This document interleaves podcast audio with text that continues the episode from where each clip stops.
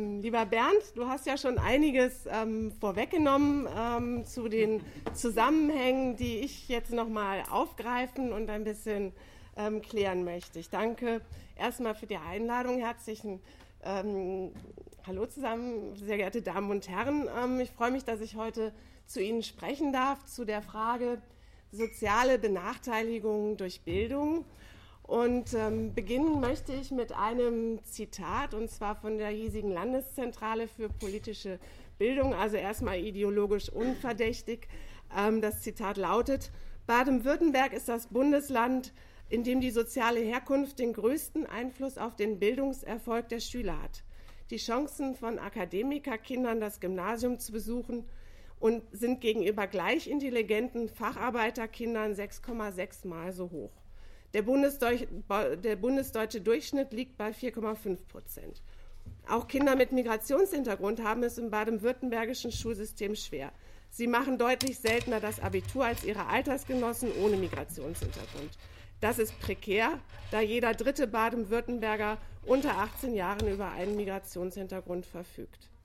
Soweit das Zitat. Damit ist eigentlich schon sehr viel Wesentliches gesagt von dem, was ich auch jetzt ähm, nochmal sozusagen aufgegliedert ansprechen möchte. Und ich, ich gliedere meinen Vortrag in vier Punkte. Der erste Punkt ist die Ausgangsthese und die zentralen Begrifflichkeiten. Der zweite Punkt, da nenne ich Beispiele für die Manifestation von Bildungsungleichheit oder Bildungsbenachteiligung. Im dritten gehe ich kurz ein auf Theorien zu Einflussfaktoren und, Ursa äh, ja, und Ursachen von Bildungsungleichheit. Und im vierten und letzten Teil möchte ich auf bildungspolitische Ansatzpunkte ähm, oder Handlungsmöglichkeiten eingehen. Ich komme zu meinem ersten Punkt, ähm, der Ausgangsthese und zentralen Begrifflichkeiten. Schon im Titel meines Vortrages Soziale Benachteiligung durch Bildung deutet sich die Ausgangsthese an, nämlich dass unser Bildungssystem die ungleiche Verteilung von Bildungschancen legitimiert und verstärkt.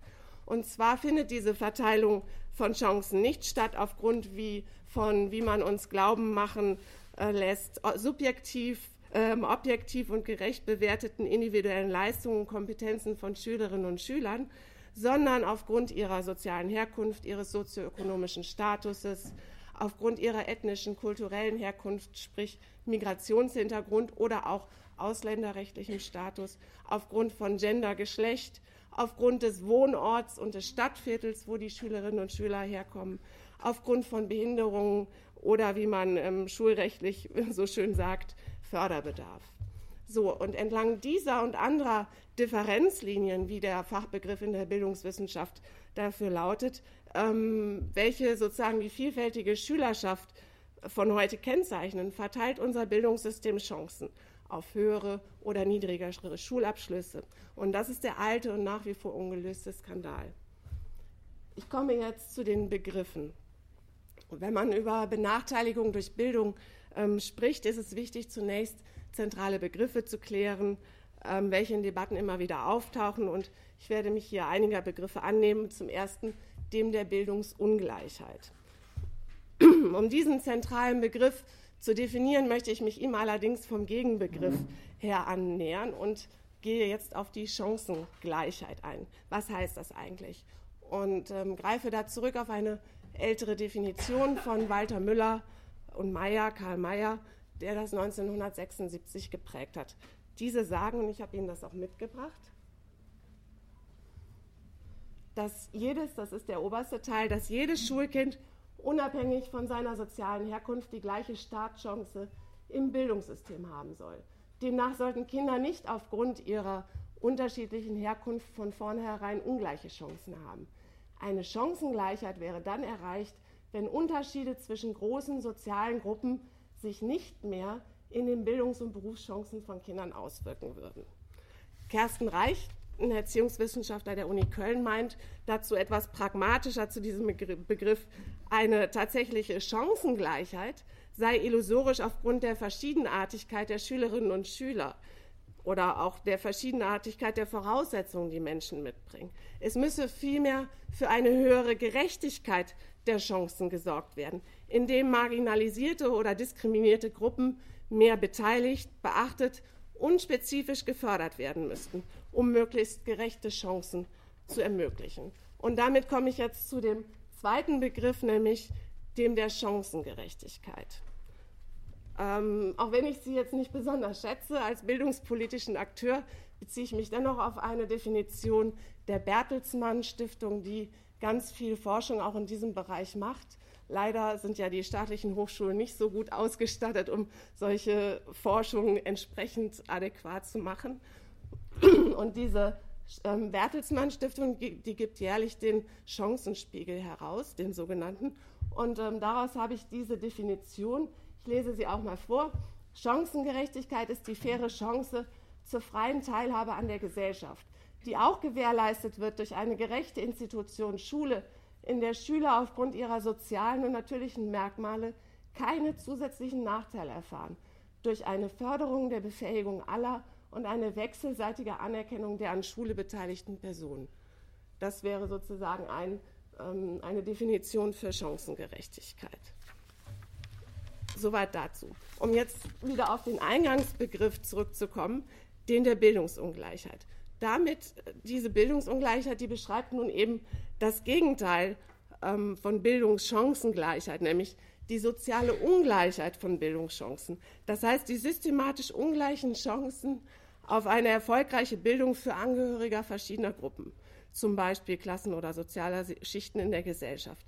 Bildungsungleichheit ist damit ein relatives Phänomen. Es geht zum ersten um geringere Chancen, zum Beispiel beim Übergang auf Gymnasium oder Zugang zu höheren Bildungsschulformen. Und es geht um höhere Risiken, zum Beispiel eine Förder- oder Hauptschule zu besuchen oder die Schule ohne Abschluss verlassen zu müssen.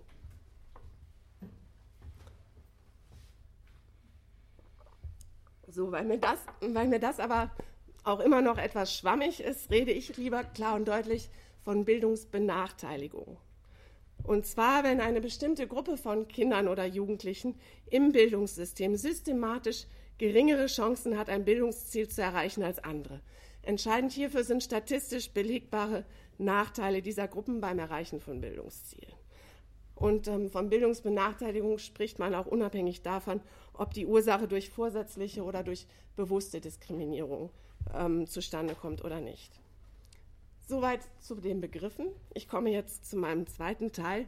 Und zwar geht es da um Beispiele für Bildungsungleichheit, für Bildungsbenachteiligung. Ich habe hier ein paar ähm, ähm, Befunde aus der Bildungsforschung herausgegriffen. Ähm, ich möchte mit, anhand dieser Beispiele zeigen, was Bildungsungleichheit in Deutschland bedeutet, wie sie sich darstellt und an welchen Schnittstellen im Bildungssystem sie sich zeigt. Ähm, ja, und jetzt kommen auch ein paar Zahlen und Tabellen, habe ich Ihnen mitgebracht. Ähm, ich beginne mit dem Bereich der vorschulischen Bildung ähm, und mit der also frühkindlichen vorschulischen Bildung. Das erste Beispiel oder der erste Bereich, beispielhaft, ist der Kita-Besuch. Und zwar ähm, in Baden-Württemberg ist es so, dass sich hier, wie auch andernorts, eine bedenkliche Auseinanderentwicklung der Chancen abzeichnet, auf der Chancen an frühkindlicher Bildung teilzuhaben. Und zwar zwischen Kindern mit und ohne Migrationshintergrund. Und dazu habe ich Ihnen hier eine Folie mitgebracht, ähm, die zeigt, dass eben Kinder ähm, ohne Migrationshintergrund doppelt so häufig vom Ausbau der U3-Plätze, wie man sagt, profitiert haben, wie Kinder ohne Migrationshintergrund, ähm, wie Kinder mit Migrationshintergrund. Das heißt, der U3-Ausbau, ähm, davon profitieren vor allem Deutsche oder Kinder ohne Migrationshintergrund. Ein zweiter Bereich im Kita-Bereich ist der, dass ähm, Segregationstendenzen deutlich zunehmen, und zwar auch bundesweit. Es ist so, dass im Westen Deutschlands mehr als ein Drittel der Kinder nicht deutscher Familiensprache Kitas besuchen, in denen mehr als die Hälfte der Kinder einer, mit einer nicht deutschen Familiensprache aufwächst. Das heißt, dass äh, die Segregation nimmt zu, die Kita-Landschaft spaltet sich immer mehr in Einrichtungen mit vielen Migranten und in Einrichtungen mit wenig Migranten. Ähm, ich komme jetzt zu meinem zweiten Bereich und zwar dem Migrationshintergrund. Auch da hatte Bernd ja schon einiges zu gesagt. Ähm, da zeichnet sich die Bildungsbenachteiligung in vielen Punkten ab. Ich nenne jetzt zum ersten die Wiederholungsquoten oder die Wiederholerquoten. Da hat die PISA 2000-Studie beispielsweise ergeben, dass Kinder mit Migrationshintergrund ein vielfach höheres Risiko tragen, eine Klasse wiederholen zu müssen. In den ersten drei Grundschuljahren liegt ihr Risiko viermal höher als jenes von Schülerinnen ohne Migrationshintergrund, ähm, eine Klasse wiederholen zu müssen. Ähm, in den Folgejahren reduziert sich das Risiko auf ein nur noch doppelt so hohes. Der zweite Punkt, Kompetenzen. Laut IGLO-Studie 2006 verfügen rund zwei Drittel der Schülerinnen und Schüler mit Migrationshintergrund am Ende der vierten Jahrgangsstufe nicht über die Kompetenz, und jetzt zitiere ich, die es ihnen erlaubt, sicher und selbstständig mit Texten weiterzulernen und sich eigenständig neue Lernbereiche zu erschließen. Ich komme zu Schulformen, einem dritten Punkt. Und ähm, habe Ihnen da auch eine Folie mitgebracht, die relativ schwierig zu lesen ist, aber sie zeigt die Verteilung der Schülerinnen und Schüler nach Migrationshintergrund auf die verschiedenen Schulformen hierzulande. Und ähm, es zeigt sich erstens, dass natürlich Schüler mit Migrationshintergrund an Hauptschulen überrepräsentiert sind und an sonstigen allgemeinbildenden Schulen, ähm, dass Schüler ohne Migrationshintergrund an Gymnasien überrepräsentiert sind und ganz deutlich oder ganz interessant ist diese Folie auch, weil sie sozusagen die verschiedenen Herkunftsgruppen aufschlüsselt, denen die Schülerinnen und Schüler mit Migrationshintergrund, also die größten, denen sie angehören. Und da zeigt sich zum Beispiel, dass äh, Migrantinnen aus der Türkei und aus sonstigen ehemaligen Anwerbestaaten, dass es gerade diese Gruppen betrifft, die überrepräsentiert sind an Hauptschulen. Während hingegen ähm, die Schülerinnen und Schüler zum Beispiel aus sonstigen ähm, europäischen Ländern ähm, da ganz andere Werte aufweisen. Der letzte Punkt im Bereich Migrationshintergrund Schulabschlüsse. Auch da ist es so, dass, ähm, und da kennen wir vor allem Statistiken von deutschen und ausländischen Schülern, dass 11 Prozent der ausländischen Schüler die Schule 2012 bundesweit ohne Abschluss verlassen haben und 5 Prozent der Deutschen. Auch da ein doppelt so hoher Wert. Und jetzt komme ich zu einem dritten Bereich. Und zwar, bei dem geht es um Bildungsvererbung und um Armut als Einflussfaktor für Bildungschancen. Ähm, auch dazu wieder eine Folie. Die ist aus dem Datenreport 2013 und zeigt, wie sich ähm, die Schüler auf die Schulform verteilen und welchen Schulabschluss äh, oder welchen höchsten Schulabschluss ihre Eltern haben. Und das ist sehr signifikant. Ich war sehr erstaunt, wenn man sieht, 45 Prozent der Kinder, die eine Hauptschule besuchen, haben Eltern, deren höchster Bildungsabschluss der Hauptschulabschluss ist. 2011. Beim Gymnasium ist es genau umgekehrt. 61 Prozent der Schülerinnen und Schüler von Gymnasien haben einen Elternteil mit einem Abitur. Das heißt, auch heute ist es noch so, dass Bildung sich in hohem Maße vererbt auf die Schüler, äh, auf die Kinder. Und ähm, der zweite Punkt, Armut, was hat das für ein, also und es gibt nicht nur, ähm, nicht nur der Schulabschluss der Eltern hat also einen Einfluss darauf, wie sich die Bildungschancen der Kinder gestalten, sondern natürlich auch der berufliche Bildungsabschluss und die berufliche Stellung. Aber auch Armut ist ein eigenständiger Einflussfaktor. So hat die Bildungsforschung herausgefunden. Und zwar ähm, ist es so, und da beziehe ich mich jetzt auf ein, Zweit, auf ein Gutachten zum zweiten Armuts- und Reichtumsbericht, dass da ein positiver Zusammenhang festzustellen ist zwischen dem Haushaltseinkommen der Kinder, der Eltern und den Bildungschancen der Kinder. Ähm, Im Einzelnen hat dieses Gutachten zum Beispiel festgestellt, erstens, eine Erhöhung der Vorjahresäquivalenzeinkommen, also der Haushaltseinkommen der Familie, erhöht die Wahrscheinlichkeit des Gymnasialbesuchs. Zweitens, eine im Vorjahr arme Schülerin besucht weniger wahrscheinlich ein Gymnasium als eine nicht arm klassifizierte Schülerin. Und drittens, bei Berücksichtigung der Armutspositionen der vorangegangenen drei bzw. acht Jahre zeigt sich bei gehäuftem Auftreten von Armut eine signifikant geringere Wahrscheinlichkeit des Gymnasialbesuchs der Schüler. Das heißt, insbesondere im Zugang zu hoher Bildung ähm, wirkt sich Armut negativ aus. Und jetzt habe ich mich gefragt, wie sieht das denn überhaupt aus hier mit Armut in Baden-Württemberg?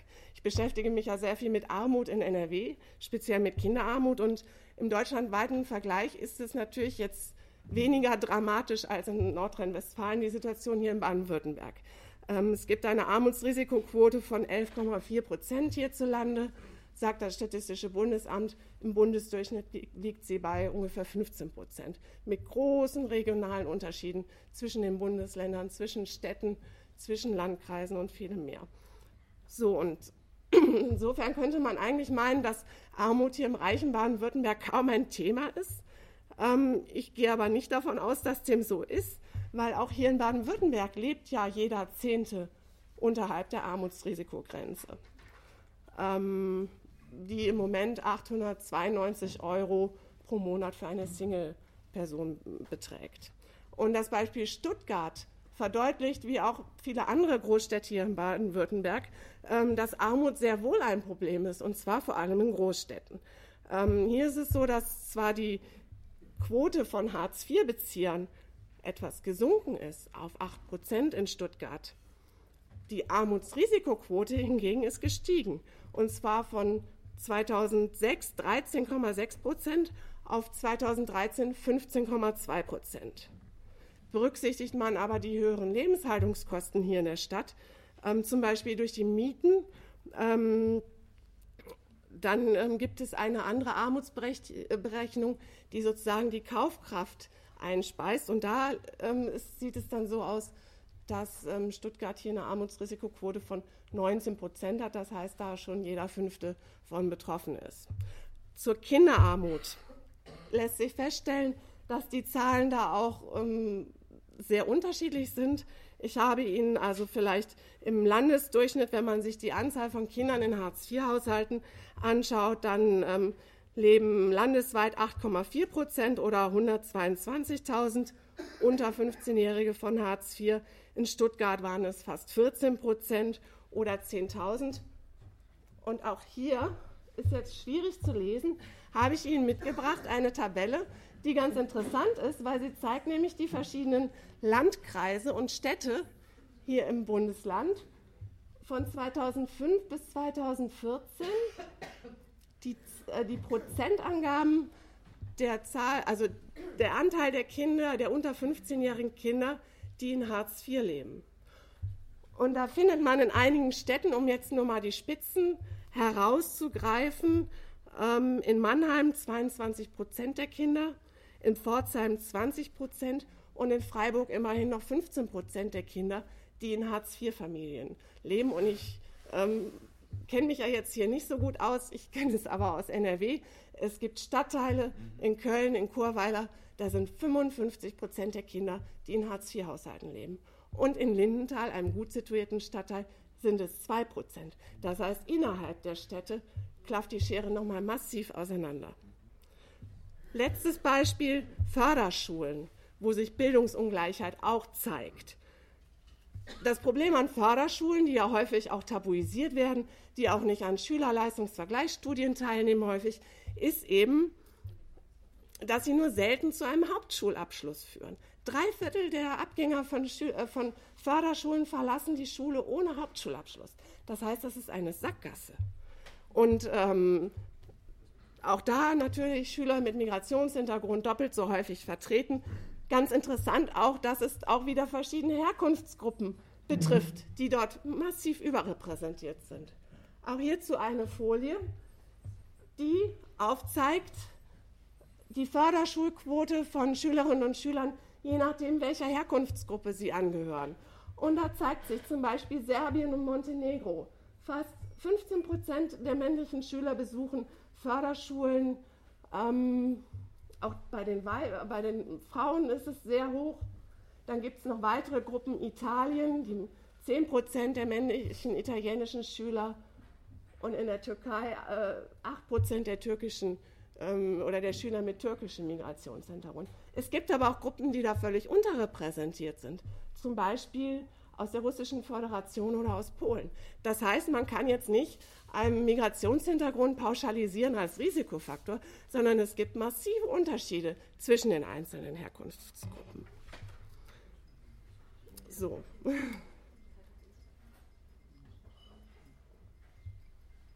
Soweit dazu. Ich komme jetzt, und das mache ich wirklich kurz, zu meinem dritten Teil, wo es um Einflussfaktoren und Theorien geht. Da gibt es natürlich eine große Fülle und ähm, könnte man Seminare mitfüllen. Ich will hier nur ein paar einzelne ähm, Einflussfaktoren herausgreifen, wie sie sozusagen in der Bildungsforschung diskutiert werden. Und wichtig dabei ist, wenn es um Bildungsungleichheit geht, es ist eben ein hochkomplexes, ein nicht linear kausal erklärbares Phänomen, sondern es kommt überall in unterschiedlichem Ausmaß und in unterschiedlichen Ausprägungen vor. Das heißt auch, welche Gruppen betroffen sind oder wie. Und ähm, ja, diese Vielzahl von wissenschaftlichen Erklärungsansätzen kann ich jetzt hier nicht darstellen, aber ich möchte einige wenige herausgreifen, die ich erstens für bedeutsam halte und die zweitens auch eher strukturelle, ähm, denn individuelle Einflussfaktoren betonen und von daher auch bildungspolitische Ansatzpunkte ähm, bieten, ja, und da werde ich sieben Einflussfaktoren oder Punkte benennen. Der erste Punkt ist, ähm, dass es einen Ansatz gibt, der spricht von den primären und sekundären Herkunftseffekten. Der ist von Raymond Baudin geprägt worden, schon ein älterer Ansatz 1974. Und ähm, dieser besagt, also primäre Herkunftseffekte besagen, dass die Bedingungen für den Erwerb schulischer Kompetenzen eines Kindes von der sozialen Lage des Elternhauses abhängen. Sie betonen also den Wissensvorsprung von Kindern aus bildungsnahen Elternhäusern schon beim Schuleintritt. Und die sekundären Effekte treten ein, wenn Familien Bildungsentscheidungen für Kinder in Abhängigkeit von ihrer sozialen Lage treffen. Trotz gleicher Noten entscheiden ähm, sich bildungsnahe Familien eben häufiger für höhere Schulformen. Und je früher diese Bildungsentscheidungen ähm, eingefordert werden, umso stärker ist diese Ungleichheit dann auch ausgeprägt. Der zweite Punkt, Selektion durch Schulformen. Schu ähm, und da ist es ja so, dass Deutschland da ziemlich allein steht im internationalen Vergleich. Bis auf Österreich und die Schweiz gibt es also nirgendwo ein so früh gegliedert, früh und stark gegliedertes Schulsystem wie hierzulande. Und ähm, die frühe nach der vierten Klasse erfolgende Selektion auf die verschiedenen Schulformen, die verstärkt natürlich die Ungleichheit, indem Schülerinnen und Schüler in vermeintlich leistungsstärkere und leistungsschwächere Gruppen eingeteilt werden in einen für, die, für eine Schulform zielgleichen Unterricht mit möglichst homogener Schülerschaft. Das ist ja sozusagen ähm, der Kern dessen, worauf unser gegliedertes Schulsystem aufgebaut ist. Und im Regelfall ist es so, dass die Schülerinnen und Schüler dann eben auch an den, an den Schulformen, auf die sie nach der vierten Klasse eingeschult worden sind, verbleiben. Das ist der Regelfall. Ähm, das heißt, dem Schulsystem mangelt es hier, und das ist der Fachbegriff, es mangelt ihm an Durchlässigkeit. Schulformwechsel sind eben nicht die Regel. So, und diese geringe Durchlässigkeit kann man auch beziffern in Zahlen. Ähm, zum Beispiel, also sie ist sehr negativ ausgeprägt, es gibt sie wohl, aber man beziffert sie im Verhältnis von Auf- und Abwärtswechseln zwischen den verschiedenen Schulformen. Und da ist es aktuell so, ähm, also wenn man nur Hauptrealschulen und Gymnasien betrachtet, die Wechsel, die zwischen diesen verschiedenen Schulformen ähm, vorkommen, dann ist es so, dass auf fünf Abwärtswechsel nur ein Aufwärtswechsel stattfindet aktuell, laut Bundesbildungsbericht 2014. An Förderschulen ist es so, dass auf zwei Abwärtswechsel ein Aufwärtswechsel kommen. Also auch da wenig Durchlässigkeit. Der dritte Aspekt, ähm, auf den ich noch eingehen möchte bei der Entstehung von Bildungsungleichheit, sind die unterschiedlichen Lernmilieus, die an den Schulformen existieren. Auch die haben nämlich einen eigenständigen Einfluss bei der Verstärkung von Bildungsungleichheit. Vor allem in den anregungsärmeren Milieus, an Hauptschulen, an Förderschulen ist es nämlich so, ähm, also an denen sich sozusagen Schüler aus benachteiligten oder äh, Familien oder mit Migrationshintergrund konzentrieren. Dort ist es so, in diesen Lernmilieus entwickeln sich die schulischen Kompetenzen der Schülerinnen und Schüler dort wesentlich geringer als in einem Lernmilieu mit einer heterogenen Schülerschaft oder einer anderen Schulform. Das heißt an sich, der, ähm, der Verbleib in solchen Lernmilieus an sich wirkt auch nochmal eigenständig benachteiligend im Laufe der Schullaufbahn eines Schülers. ähm, ich kürze jetzt ein bisschen. Ich komme zu einem weiteren Punkt, das Förderschulsystem. Ich hatte es ja eben auch schon angesprochen. Und einer der Erklärungsansätze, die auch hier diskutiert werden, ähm, von Mechthild Gomolla und Frank-Olaf Radke, ist die institutionelle Diskriminierung, hier am Beispiel von Förderschulen, also als Ursache für die Überrepräsentanz von Schülerinnen und Schülern mit Migrationshintergrund an Förderschulen, sehen diese beiden Autoren ähm, die häufigere, also nein, Moment, also die häufigere Überweisung von Schülerinnen und Schülern mit Migrationshintergrund auf Förderschulen, ähm, die sozusagen mit dem Bestreben der Schulen begründet wird, hinsichtlich Leistung und Alter möglichst homogene Regelklassen zu schaffen, in denen Schüler mit Migrationshintergrund mit mangelhaften Deutschkenntnissen ähm, natürlich nur schwierig zu integrieren sind und angesichts dieser Gemengelage sprechen Frank Olaf Rath, ähm, Mechthild Gemoller und Frank Olaf Radke eben von institutioneller Diskriminierung im Schulsystem, die sie aber auch noch an anderen Punkten wie den Schulübergangsempfehlungen und anderem festmachen.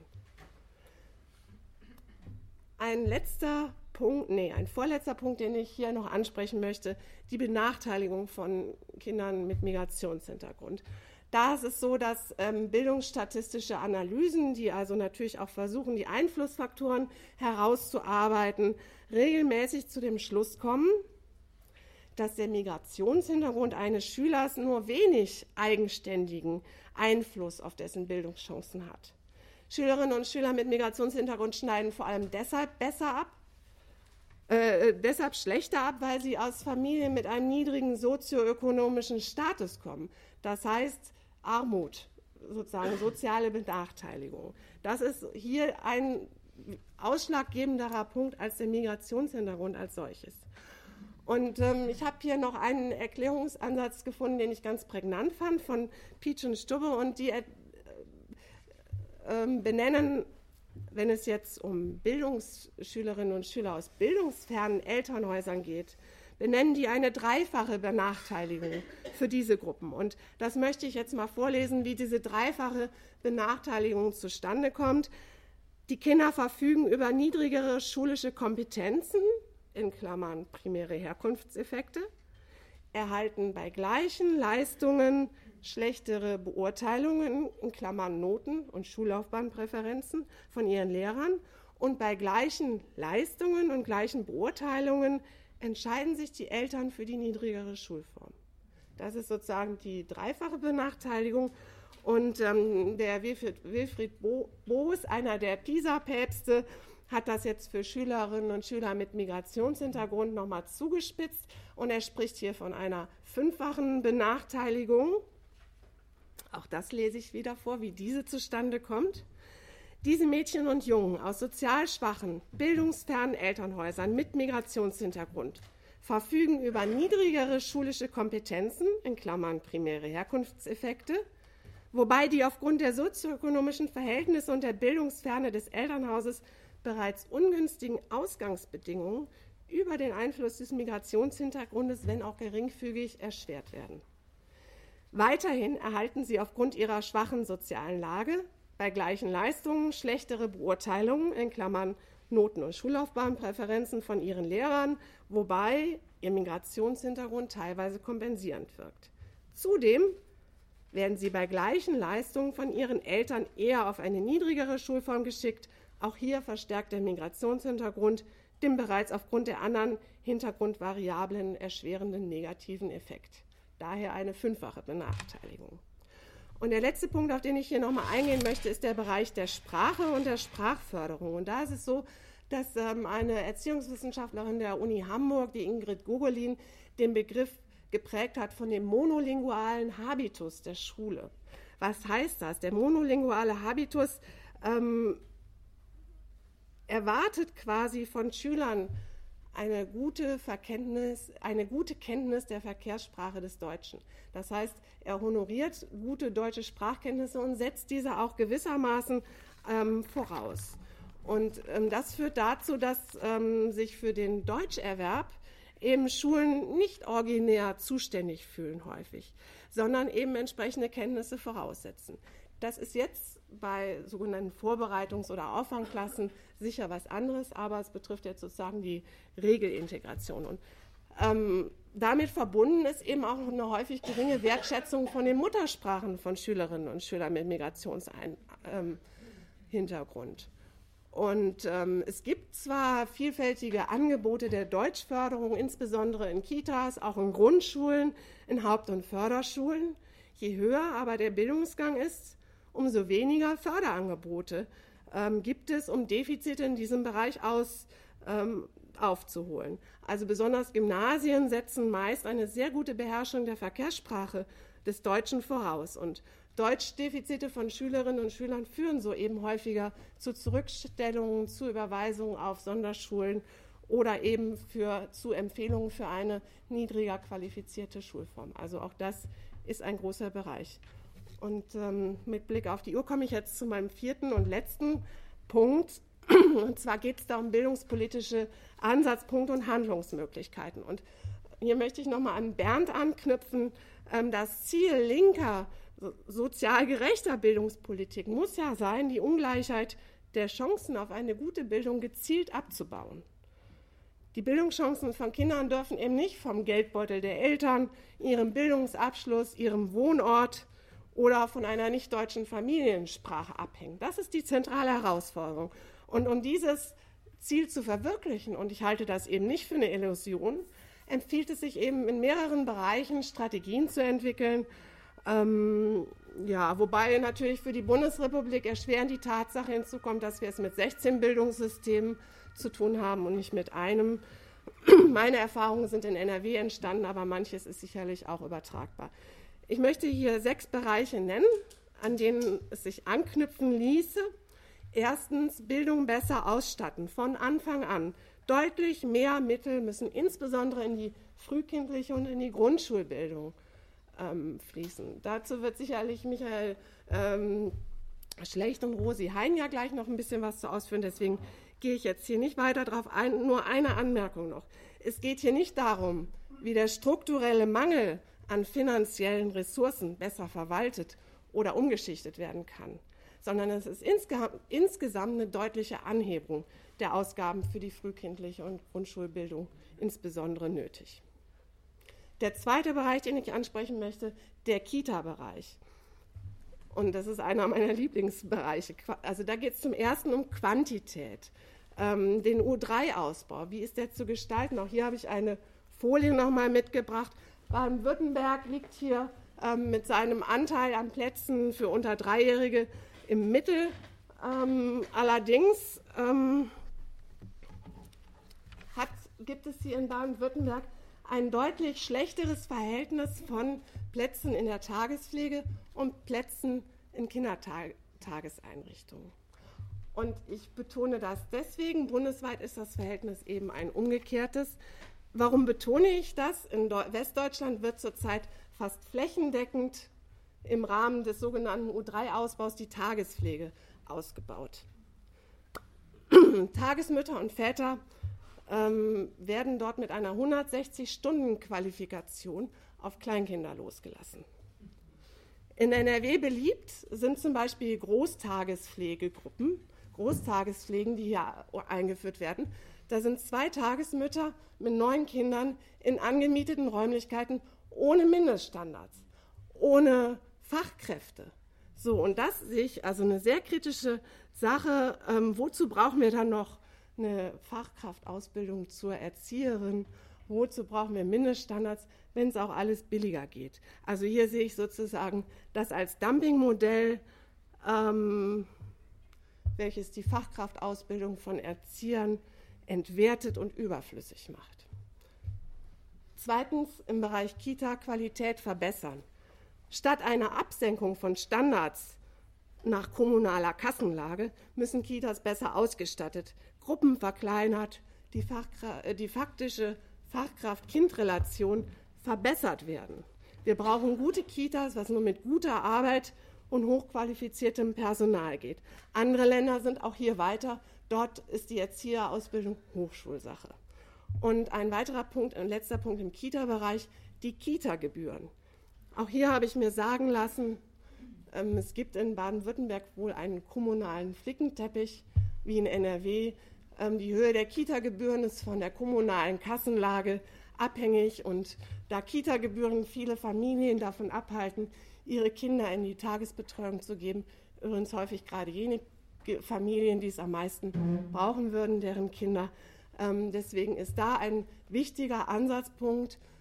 In NRW haben wir ja da die Losung vertreten. Natürlich wollen wir Gebühren abschaffen, Kita-Elternbeiträge abschaffen.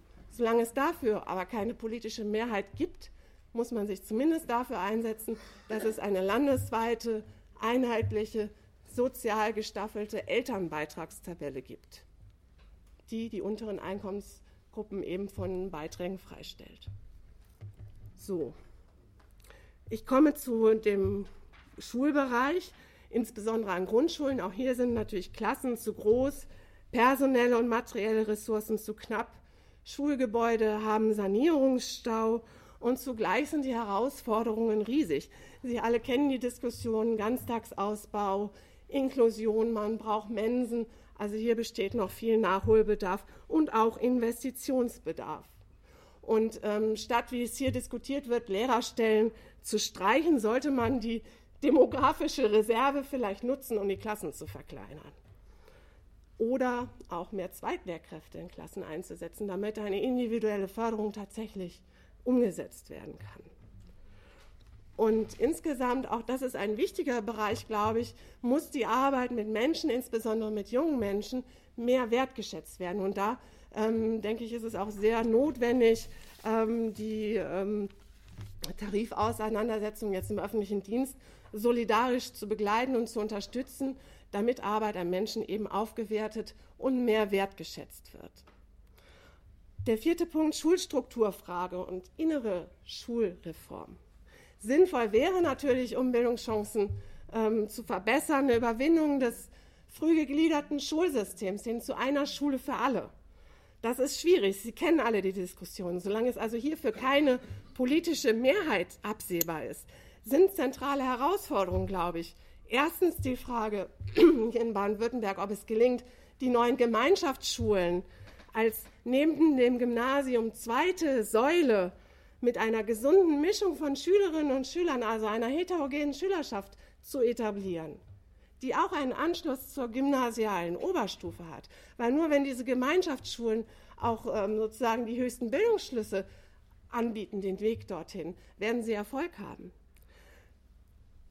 In diesem Kontext ähm, oder ein zweiter Ansatzpunkt ergibt sich mit der Inklusion und zwar mit der ähm, mit der Verankerung von zieldifferentem Unterricht in allen Schulformen, das sozusagen mit der Inklusion einhergeht, das ist natürlich eine Chance, ähm, darauf die Frage nach einer Schule für alle erneut aufzuwerfen. Weil wenn alle Schulen die Kinder mit und ohne Förderbedarf zieldifferent fördern können, wieso denn nicht dann alle Kinder? So. Ähm, und in diesem Kontext, also Inklusion, ist natürlich in den Bildungswissenschaften auch sehr viel geschrieben, diskutiert worden. Viele Bildungsforscher setzen sich ein für eine Pädagogik der Vielfalt, die also sozusagen ähm, die Kompetenzen aufweist, mit einer vielfältigen, mit einer heterogenen Schülerschaft umzugehen. Und ähm, das funktioniert aber eben auch nicht mit herkömmlichen Konzepten von Schule. Und deswegen müssen Schulen sich schon grundlegend ändern, wenn sie auch inklusiv erfolgreich arbeiten können. Und ich nenne hier nur mal ein paar Stichpunkte, wo die Bildungsforschung wirklich weiter ist als die Praxis. Es geht da um eine Kultur des Behaltens, ohne Abschulung, womöglich auch ohne Ziffernoten, wie in Schleswig-Holstein ausprobiert werden sollte. Aber mit individueller Förderung und zieldifferentem Lernen, zum Beispiel anhand von Kompetenzrastern, jahrgangsstufenübergreifendem Unterricht, in Werkstätten, in Lernlandschaften, in Projekten. Also da gibt es viele Elemente einer inklusiven Pädagogik, einer inklusiven Didaktik, die einfach der Umsetzung bedürfen. Nötig sind hier in diesem Bereich ähm, in den Alltag aller Schulformen auch integrierte Sprachfördermaßnahmen, also um die Benachteiligung ähm, gezielt auszugleichen. Ein vorletzter Punkt, den ich aufgreifen möchte, der Ganztag. Warum eigentlich Ganztag, mag manch einer sich fragen, der damit ganz zufrieden war in seiner eigenen Schullaufbahn. In den Bildungswissenschaften ist es aber so, dass da auch weitgehend Einigkeit besteht, dass Ganztagsschulen eben diese herkunftsbedingten Ungleichheiten besser ausgleichen können als eine rein auf den Vormittag ausgerichtete Schule. Und zwar warum? Weil eben die Kinder dort mehr Zeit verbringen, in denen sie abwechslungsreich gefördert werden können. Und zwar ähm, nicht morgens Schule und nachmittags Betreuung, sondern rhythmisiert und über den ganzen Tag abwechslungsreich verteilt. Ähm, in puncto Qualität des Ganztages ähm, ist meine Auffassung, dass der gebundene Ganztag sinnvoller ist als der offene Ganztag, wobei ich hier nur die Erfahrung aus NRW transportieren kann. Also da ist es so, dass der offene Ganztag zumindest daran krankt, dass eben morgens Schulunterricht und nachmittags Betreuung stattfindet. Ähm, beide Bereiche sind wenig miteinander vernetzt. Im Bereich des Nachmittagsangebots ähm, gibt es äh, Verbesserungsbedarf am an den Qualifikationen des Personals. Dort hat aber auch die prekäre Beschäftigung mit befristeten ähm, Arbeitsverträgen massiv Einzug gehalten. Und es ist so, dass im Zuge der klammen Kassen der Kommunen auch viele Angebote gestrichen werden, also Musikangebote und anderes, weil die Kommunen einfach die Eigenanteile nicht mehr leisten können. Ähm, auch Schulsozialarbeit ähm, ist da ein wichtiger Punkt an Ganztagsschulen, wo es auch darum geht, Angebote zu vermitteln. Zuletzt Ganztagsausbau. Wie sieht der eigentlich aus in Baden-Württemberg? Da habe ich auch eine Folie Ihnen mitgebracht, die zeigt, dass Baden-Württemberg hier noch sehr großen Nachholbedarf hat. Also ähm, Bundes, also der Durchschnitt in Baden-Württemberg liegt bei 18,9 Prozent von Schülerinnen, die in Grundschule und Primar äh, und Sek 1 einen Ganztag besuchen. Bundesweit sind es über 30 Prozent.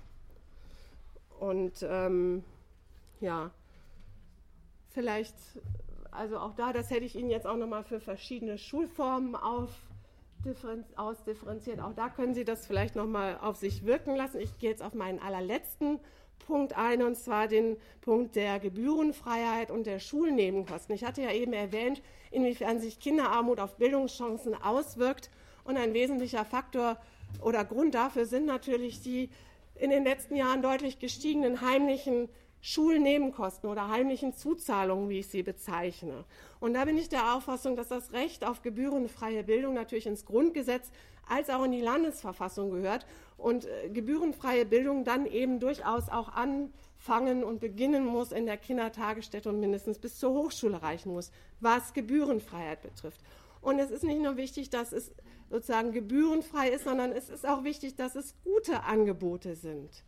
Weil ansonsten verabschieden sich nämlich die Besserverdienenden in die Privatschulen. Was wir seit Jahren sehen, die Zahl von Privatschülern und Privatschulen nimmt immer mehr zu.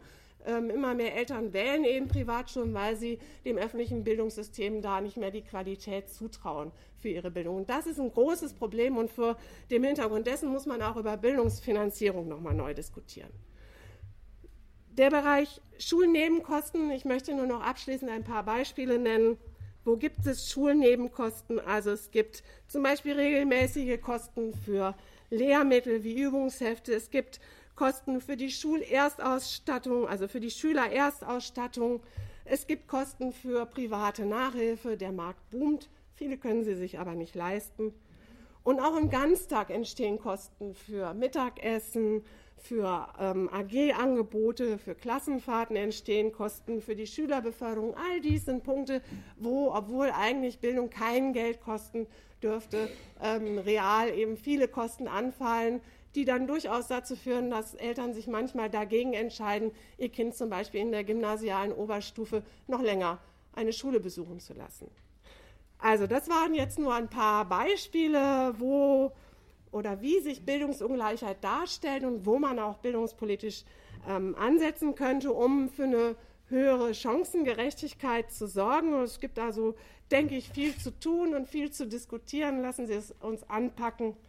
Vielen Dank.